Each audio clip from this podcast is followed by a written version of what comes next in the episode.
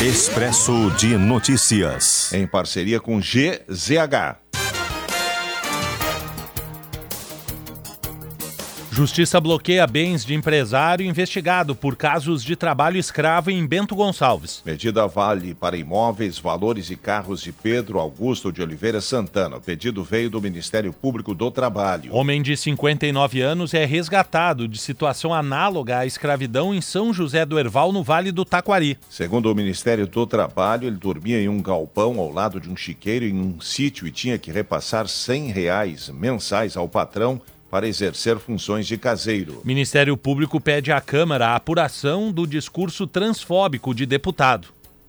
Nicolas Ferreira, do PL, vestiu peruca e alegou ser mulher para atacar transexuais em meio às comemorações do Dia Internacional da Mulher. Governador Eduardo Leite admite cobrança de pedágio na RS 118 na Grande Porto Alegre. Governo do estado diz que vai cortar ponto de professores em caso de greve. Enem não terá mais prova digital a partir deste ano devido aos altos custos e à falta de interesse dos candidatos. Rio Grande do Sul registra recorde de apreensão de droga conhecida como super maconha em 2022 nas rodovias federais com 403 quilos confiscados. Programa do Imposto de Renda será liberado hoje, uma semana antes do início do prazo de entrega da declaração. Bolsonaro confirma em entrevista que ficou com parte dos presentes enviados pelo governo da Arábia Saudita e diz que agiu dentro da lei, como sempre. Ex-ministro de Minas e Energia Bento Albuquerque e o ex-assessor da pasta Marcos André Soeiro depõem hoje na Polícia Federal no inquérito sobre a suposta tentativa de entrada ilegal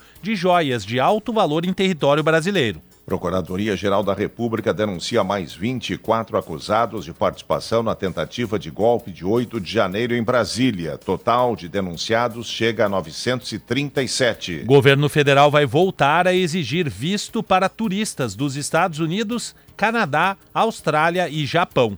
Emater estima que prejuízos causados pela estiagem no Rio Grande do Sul chegam a 531 milhões de reais somente na região da Serra.